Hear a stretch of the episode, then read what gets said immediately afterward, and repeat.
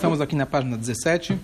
Hoje é quarta-feira. Estamos para Shad Vaishlach. E de vez em quando eu eu escuto o Shurim que eu próprio gravo. E como alguém falou uma vez, não basta que você vive com você mesmo, ainda tem que se aguentar e se ouvir. Mas é, faz parte. Então é bom que vai ouvindo erros, etc. E vai se aprimorando. Mas é, eu vi que ontem, no finalzinho do Rumash de ontem, eu não fui claro, acho que não foi é, em relação a, ao beijo de Esav e Yaakov. Então, só recapitular onde estamos na história. Estamos aqui falando, Mauro, hum. no terceiro, nosso terceiro patriarca, o Yaakov Avino. Ele foi quem, quando era anos antes, ele pegou as brachot, o irmão, quando o pai estava cego. Ele fugiu para a casa de Lavan, lá ele ficou 20 anos, casou, teve suas quatro esposas, entre elas as matriarcas principais, a Leá e a Rachel, e ele teve já seus 11 filhos, e, né, e, e, depois, agora, então, ele vai reencontrar o seu irmão Esav. Esav queria matar ele, e ainda o ódio continuava. Para tentar e para tentar amenizar isso, então ele fez, tomou três atitudes. Ele rezou para Deus, ele se preparou para uma guerra e ele mandou presentes para o irmão. Com essas três, ele conseguiu, sim, apaziguar o irmão ele quando deixou com o Esav, então na hora que eles se encontram, então no final do estudo de ontem, o Esav, ele se aproxima e eles se abraçam e se beijam. E a pergunta é que beijo foi esse, que abraço foi esse? Foi verdadeiro ou não? Então uma opinião fala que é, naquele momento foi um abraço verdadeiro. E a segunda opinião fala que não foi. Que não foi, assim, Pode até ser que naquele momento ele teve pena dele, mas a regra é, Abishima Ben ele fala que a lei diz que Esav e Yaakov se odeiam. Então não adianta tentar mudar. E a gente trouxe o Midrash que diz uma opinião que e fala que inclusive naquele momento o Esav ele tentou morder o pescoço do irmão já para acabar com ele naquele momento. Então, como bem comentado, Esav Soares, é isso? É, é Muito bom, jogador do Uruguai. Boa. Muito bom. Só que a Hashem protegeu ele, nada aconteceu. Vamos lá. Então, agora eles se encontram. Vamos lá. As serviçais aproximaram-se com seus filhos e prostaram-se.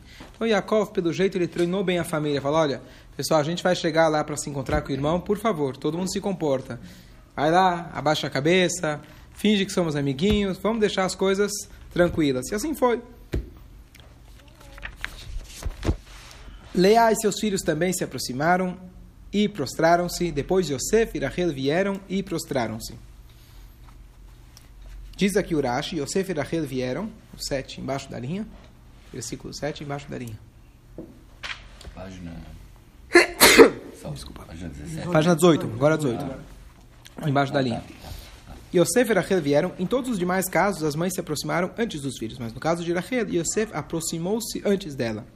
Yosef disse: Minha mãe é bela, e talvez o perverso coloque os seus olhos nela e, e se interesse por ela.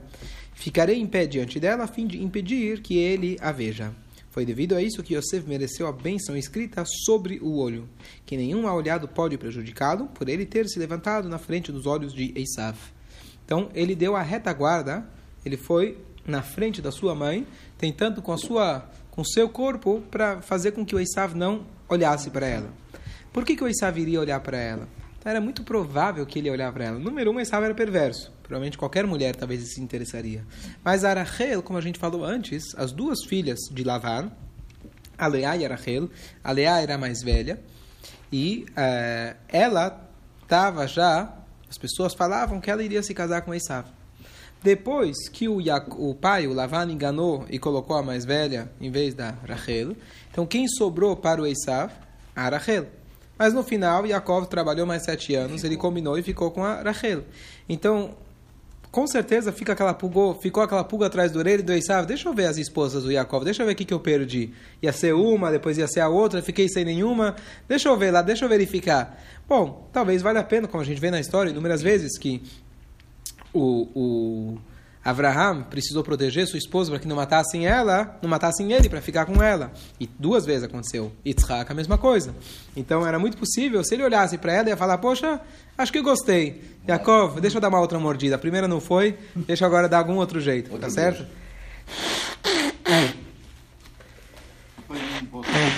Eu vou comer daqui a pouco. Agora eu Mais ainda, mais ainda. É, acredito que a proteção dele não é só ah, talvez ele vai querer matar meu pai. Não, simplesmente não é adequado que ele vai ficar colocando o olho na, mãe, na, na minha mãe. Mesmo que ele não tenha intenção de consumar esse casamento, não é adequado. Então, essa sensibilidade de Yosef em relação à sua mãe foi considerado algo, fantástico e ele foi protegido por isso. Uma coisa interessante, agora me veio na cabeça quando eu falei que isso, que ele ficou de olho quem ele perdeu. Existe um costume de que quando é um costume, mas quando o jovem ele noiva, ele distribui as pessoas vêm da Mazaltov. Antigamente se distribuía cigarros. Hoje que cigarro pessoal são mais conscientes, então se distribui balas para as pessoas, para os homens, para os amigos. Qual que é a ideia?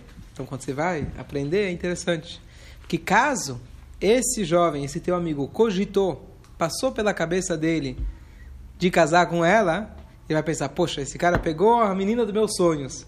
Então simbolicamente, para você apaziguar ele, você dá para ele um. Se adoça, você dá um presentinho para ele, essa é a ideia. Então o Esav, o Yosef sabia disso. E o que, que ele recebeu? Abrahá contra o mal olhado. Eu já dei inúmeros shurim a respeito do mal olhado. É, existe a questão do mal olhado, existe até uma questão interessante. O que, que é o mal olhado? Se é o pensamento do Ainará. outro, Ainará. Pensamento do outro é o olhar, que, ou seja, o mal olhado, é, olhado é literalmente o olho ou mal olhado é, ah, alguém olhou para mim e falou, poxa, por exemplo, a gente fala, quantos filhos você tem? Você fala, Bli Ainará, tenho X, tá certo? Por que Bli Ainará? Porque tem aquela questão, quando você conta o número de Yehudim, ou quando você conta quantas pessoas estão miniando, você levanta, você levanta o Ainará, o olho, né, o olho mal, que é chamado. Então tem opiniões que dizem que o olho mal ele é literal. Quer dizer literal? O olho físico é, não é só o olhar, mas o olho físico também tem uma força muito grande, que eles funcionam como se fosse uma flecha. Óbvio, um olhar que foi mal, Sim. mas o próprio olho tem.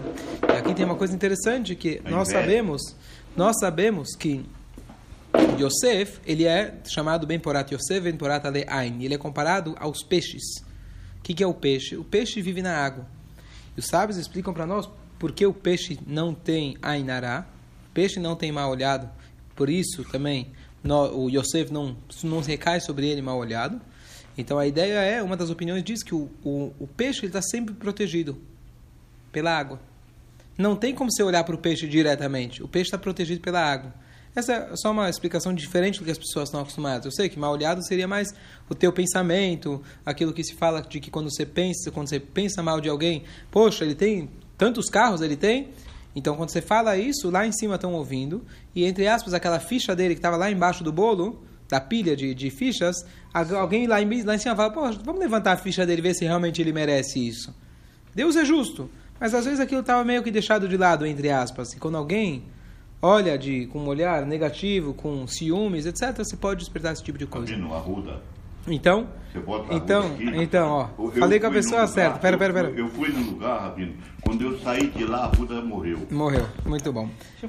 Então, é, tem muita coisa a respeito disso, que nem você falou da Ruda, tem muita coisa que é invenção e mito ao longo da história, e tem coisa que é verdade. O exemplo prático que eu falei é essa questão de contar o povo judeu, que está na Alahá.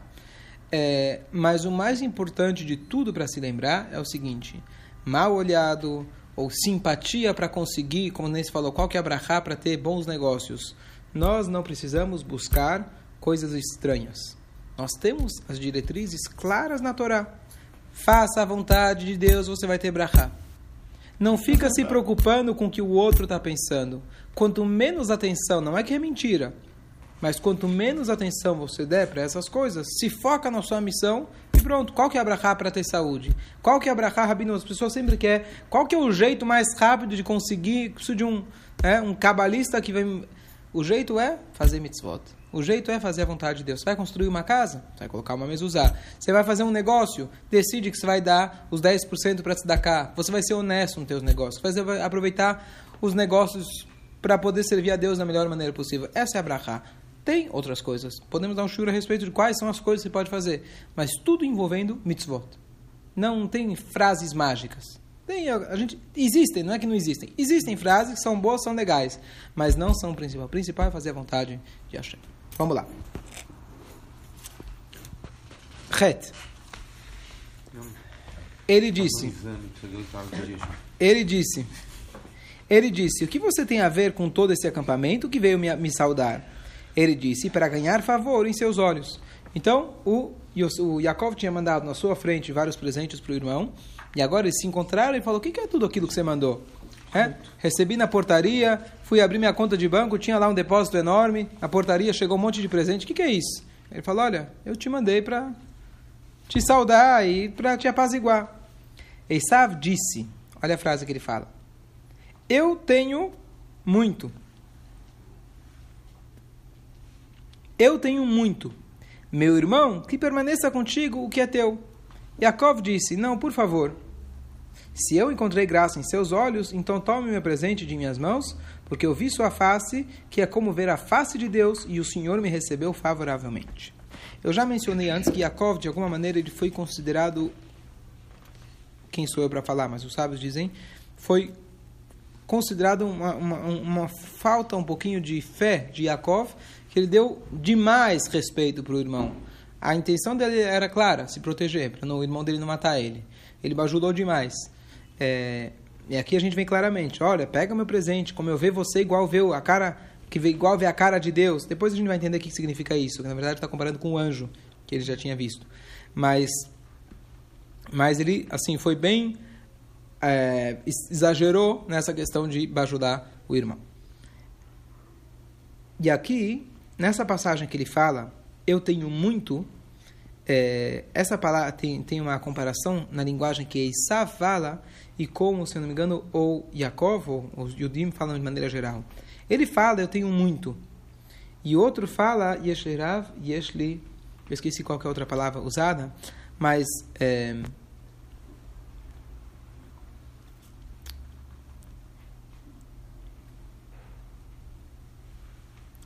o sentido é que um Yehudi, ele sempre, quando ele fala que ele tem, ele fala eu tenho e estou feliz com o que eu tenho. E o Esav, quando ele fala eu tenho muito, mas ele gosta de esbanjar e mostrar que ele tem e querer mais. Essa é a diferença da linguagem que eles têm.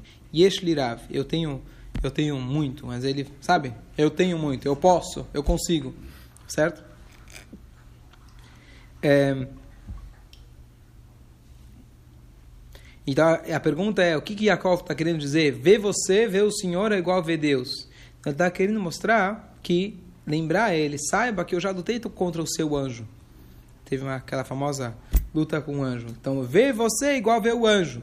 Parece que ele está falando, poxa, você é muito grande para mim. Na verdade, ele está querendo também, nas entrelinhas, mostrar eu consegui ver o anjo. Eu, tive, eu tenho guerra com os anjos. E consegui ganhar do anjo. Então, toma cuidado com quem você está conversando. E mais uma coisa, o Urashi ele comenta antes, quando o Urashi fala no versículo 9, última linha da página 18, penúltima linha, que permaneça, que permaneça contigo o que é teu, aqui ele reconheceu as bênçãos dadas por Yitzhak a Yaakov. Oh, boa tarde. Aqui ele reconheceu as bênçãos. Quando ele fala, fica com você. Tá certo? O que é fica com você? Não está falando apenas sobre as, os presentes que ele ganhou, e sim, sobre aquela brachá que a gente está brigando há 20 anos, finalmente o Esaú falou, sabe o que? Fica contigo, fica tranquilo. Você pegou, é tua. E aí ele concordou. Por favor, versículo 11. Por favor, aceita meu presente que foi trazido para você. Página 20. Pois Deus tem sido benevolente comigo e eu tenho tudo. Ah, então tá aqui.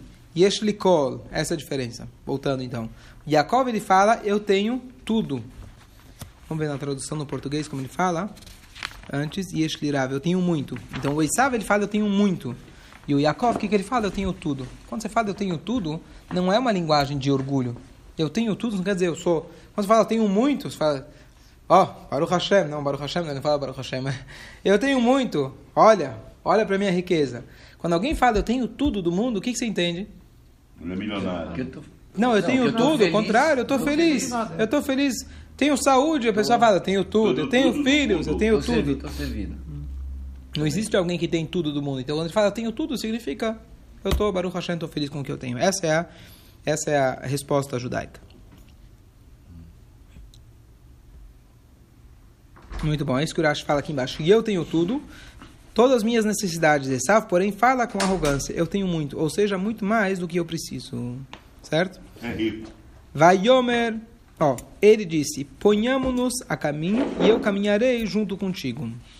Ele disse: Meu senhor sabe que as crianças são frágeis, os rebanhos e o gado e as suas crias dependem de mim. Se eles forem apressados, apressados em um dia, todo o rebanho morrerá. E aqui a gente aprende uma alahá, uma lei interessante, que não é prática nos dias de hoje, mas só para a gente ver de como de uma, da, uma passagem, uma história da Torá, a gente aprende algo, é, uma, uma alahá. Então o que, que ele fala? É, o, o Eissá fala, bom, eu vou te acompanhar no caminho. Você acha que o Yaakov estava muito interessado que agora ia ter um vizinho, agora um companheiro de caminho durante toda a jornada dele até chegar no destino dele? Óbvio que não. Eu já consegui me livrar dele. Deixa eu ir. Aí o que, que ele fala como desculpa? Desculpa, era uma realidade, mas o que, que ele fala? Não tenho, eu estou com todo, essa, todo esse rebanho. A gente já viu que ele andava devagar, porque o Lavando conseguiu alcançar ele. Ah, deixa eu ir tranquilo, eu não quero apressar eles. Vai no teu caminho, vai que eu estou chegando. Sabe aquele cara que te vende no farol? Você fala, passa amanhã? É, passa amanhã. Você nunca mais vai pegar aquela rua, mas fala, passa amanhã. Então você fala para o passa amanhã, vai indo que eu estou chegando. Chegou? Eles não se encontraram no final do caminho. É escrito futuramente, Be'alu Moshim Be'arzion Nishpot Tzarisav. Quando Mashiach chegar, enquanto isso eles estão indo ainda no caminho. Até lá a gente se encontra.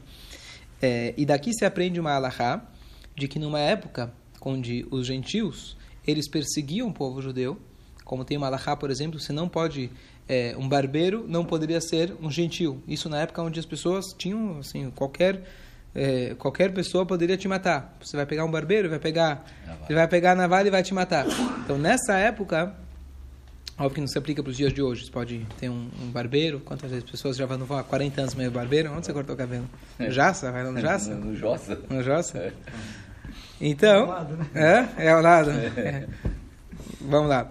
Então, é, daqui se aprende uma alahá que se você encontra esse irachá, um, um, perverso, no meio do caminho, então você deve, para você se despedir dele de maneira é, fina, mas você não correr risco, você fala para ele, gente, já vai lá que eu estou chegando. Você dá um caminho para ele mais, mais longo, como ele fez para Issa, vai por lá que eu tô, a gente se encontra lá na frente. E você se livra daquela pessoa. De novo, não é prático nos dias de hoje, mas de novo, como a gente aprende aqui dessa história, da fala do Yaakov, a gente aprende esse conceito.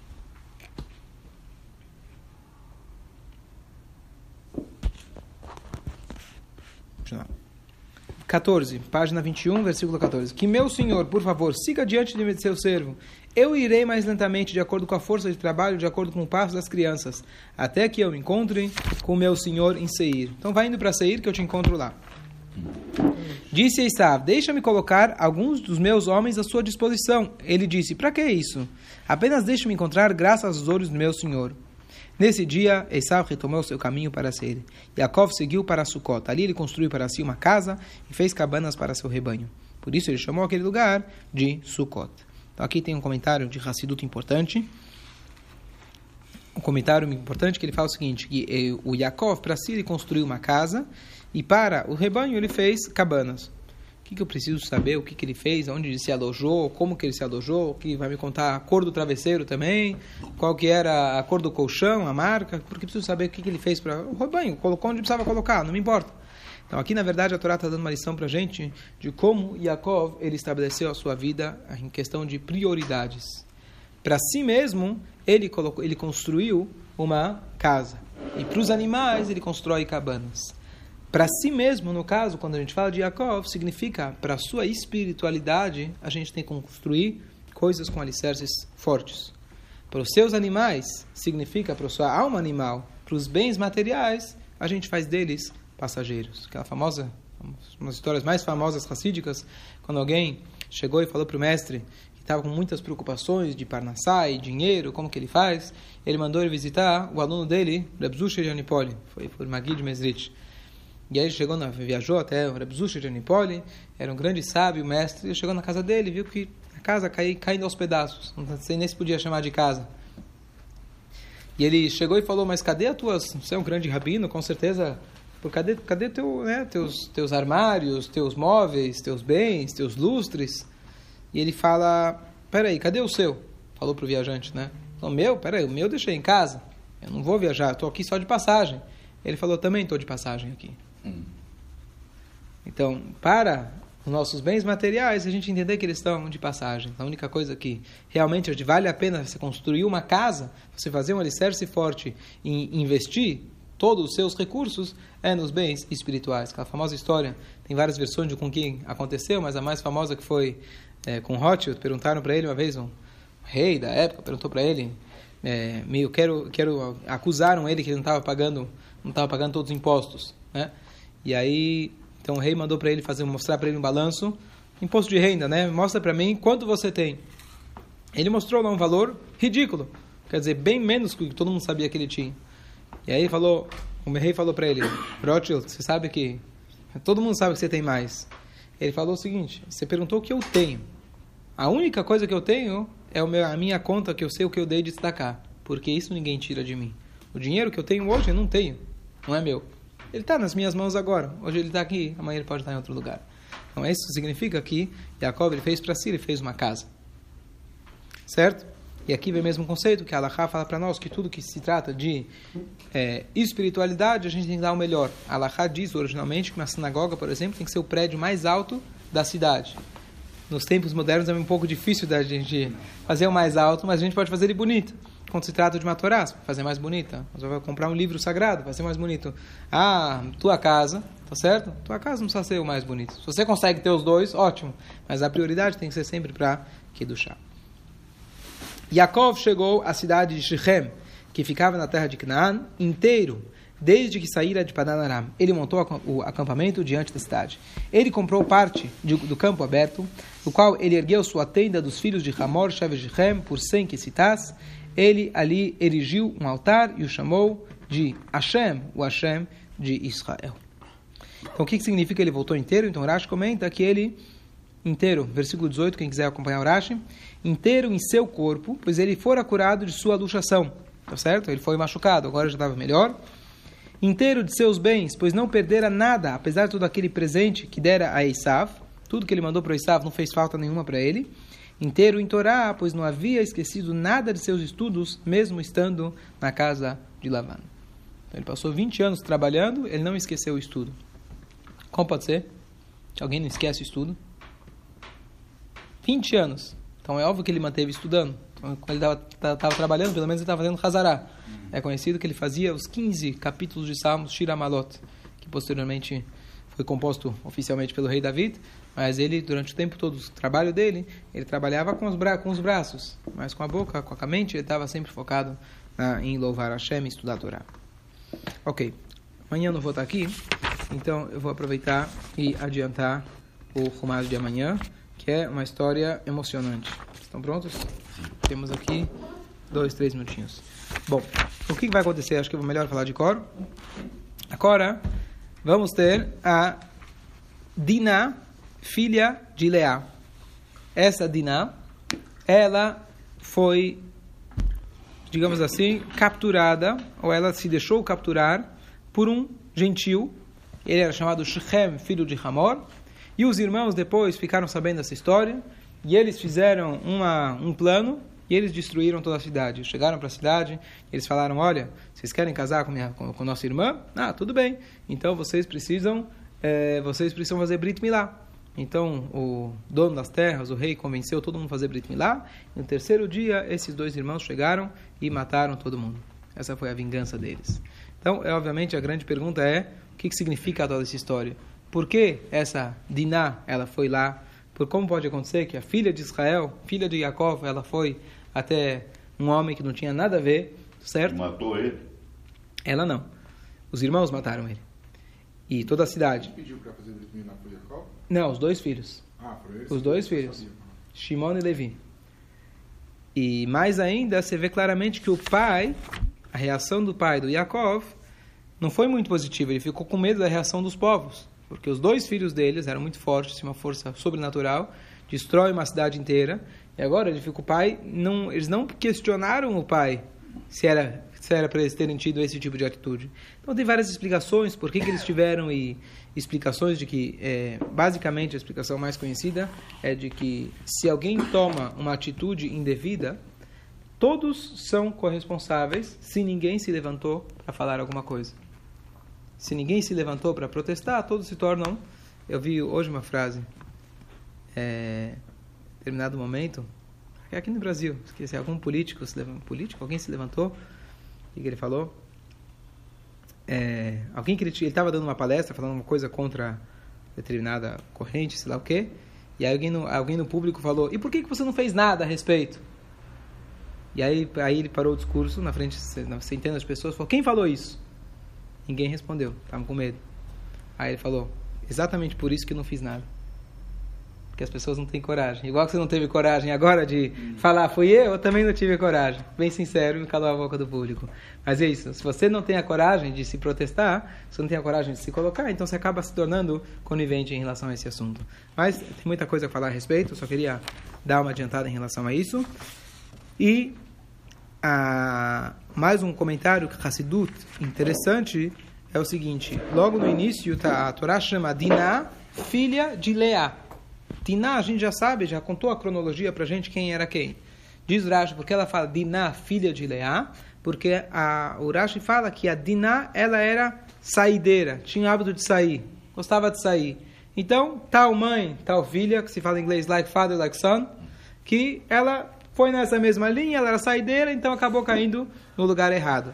Mas Hassidut explica que, que história é essa? Leá era saideira. Leá era uma das nossas matriarcas, uma tzadeket. Que história é essa que ela é saideira? Então, Hassidut explica que saideira, na verdade, isso, não sei se tem as palavras saideira, que saía. Bom, é, isso significa que ela tinha a característica de sair tipo Abraham. Era uma pessoa que saía do seu da sua casa para aproximar as pessoas. Não é que a Leá era do tipo de sair para que fugia de casa à noite, ia para balada. Que história é essa? Hazu Shalom. Sair, ela tinha essa característica positiva de sair. Essa é o comentário que, de novo, tudo que nossos. Por que foi puxado dela? Por que foi puxado dela? Boa pergunta. Eu, Bezat Hashem, vou tentar. Faz tempo que eu vi o puxado. Eu vou tentar. Eu te mandar a resposta. Boa pergunta. Eu não lembro. Não lembro. Um, e só para concluir, quando o Yaakov ele briga com os filhos, ele meio que puxa a orelha dos filhos, fala: Peraí, vocês fizeram isso sem me consultar. Mas Hashem está escrito: Vai hitat Elokim. E teve, houve medo. Os habitantes da terra tiveram medo de se vingar. E aquela palavra hitas, het, tav e tav, é justamente o acrônimo do estudo diário que a gente tem feito. O estudo diário de Humash se chama Humash Teilim e Tânia, que foi estabelecido pelo Rebbe anterior como uma forma de uma segular para proteção diária. Então, se a gente estuda a Parashá do dia, a gente faz o Teilim do dia, etc., então o Yutânia do dia, isso traz uma força especial. E o acrônimo disso é Ritas, que significa medo.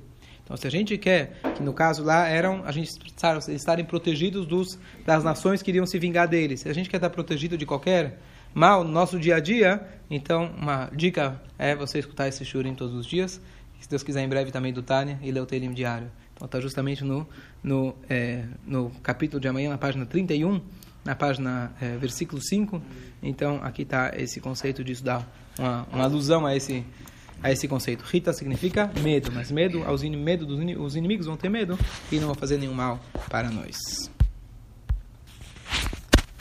Até aqui.